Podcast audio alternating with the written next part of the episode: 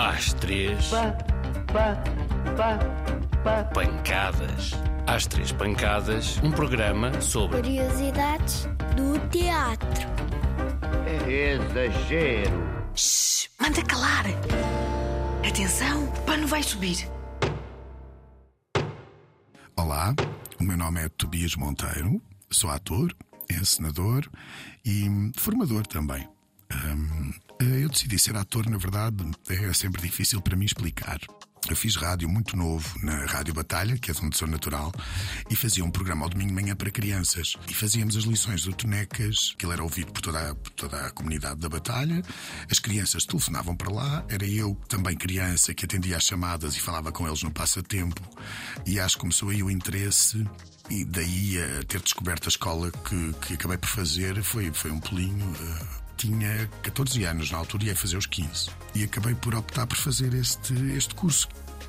A primeira peça teatral que eu fiz foi ainda integrado no curso da Escola Profissional de Teatro Cascais, onde nós tínhamos que estagiar, era obrigatório, fazia parte do programa curricular. E, portanto, logo no segundo ano, comecei logo no Portugal, anos 40, uma peça do Luís Francisco Rebelo, encenada pelo Carlos Avilés. E foi logo aí, portanto, foi logo uma grande experiência, porque éramos, muito éramos muitos atores em palco. Peripécias. Peripécias. Periquê? São peripécias do teatro. Uma peripécia. Peripécia, não é? Várias, olha.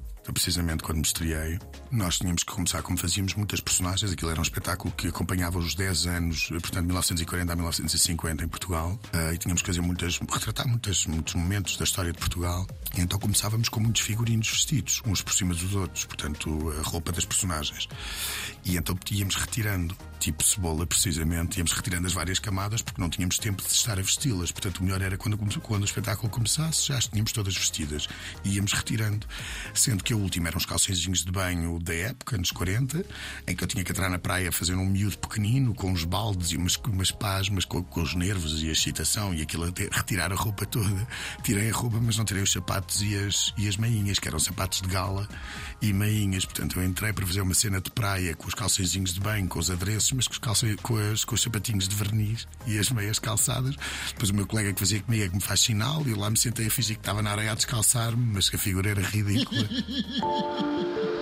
Para que serve o teatro? Quê? O teatro serve para quê?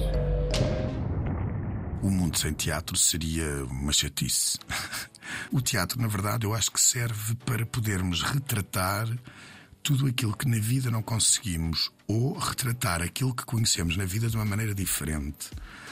Hum, no- a nós, fazedores de teatro, serve-nos a oportunidade de vivermos outras experiências e poder refleti-las para o espectador, porque na verdade um espectador que está sentado na plateia a ver um espetáculo é como se estivesse a olhar para um espelho e ver refletido nesse espelho ah, situações do seu dia a dia, numas vezes muito fiéis ao que é o seu dia a dia, portanto, uma coisa mais realista, mas mu- na maior parte das vezes, e é por isso que é interessante, completamente fantasiadas e situações que se calhar o espectador não poderia viver ah, na própria pele ou na primeira pessoa e pode ver retratado do palco como é que seria nessa fantasia que muitas vezes temos quando lemos um livro ou lemos uma história ou, ou até mesmo nos filmes é mais fácil porque os filmes têm uma capacidade de poder produzir visualmente hum, situações fantásticas que no teatro não é possível, mas no teatro trabalha-se com, com o imaginário e com a imaginação. E se eu de repente digo a um, a um espectador que está frio e simulo que estou com frio, na cabeça do espectador, provavelmente, apesar dele não ter frio, reconhece que está com frio. Ou seja, essa possibilidade de brincarmos com o cérebro e com aquilo que os nossos olhos estão a ver, acho que é fantástico. E poder dar eh, exemplos de outras realidades que não a nossa e, as- e o público vê-las ali em palco. O Príncipezinho, por exemplo, é um, é um texto que visto em palco permite muito isso, porque ele está num outro planeta, a falar com uma rosa, falar com uma serpente, vê um aviador. São tudo umas realidades que, que no nosso dia a dia não eram de facto possíveis, mas essa possibilidade de estar ali durante meia hora sentado numa cadeira a ver uma coisa que jamais conseguiria ver ao vivo e a cores se não fosse no teatro, acho que é um, é um privilégio. E através desta rubrica radiofónica, parece-me ter realizado o sonho de milhares dos que nos escutam. Já acabou? Muito obrigado pela vossa atenção e até à próxima semana. Boa noite, senhores espectadores. Oh.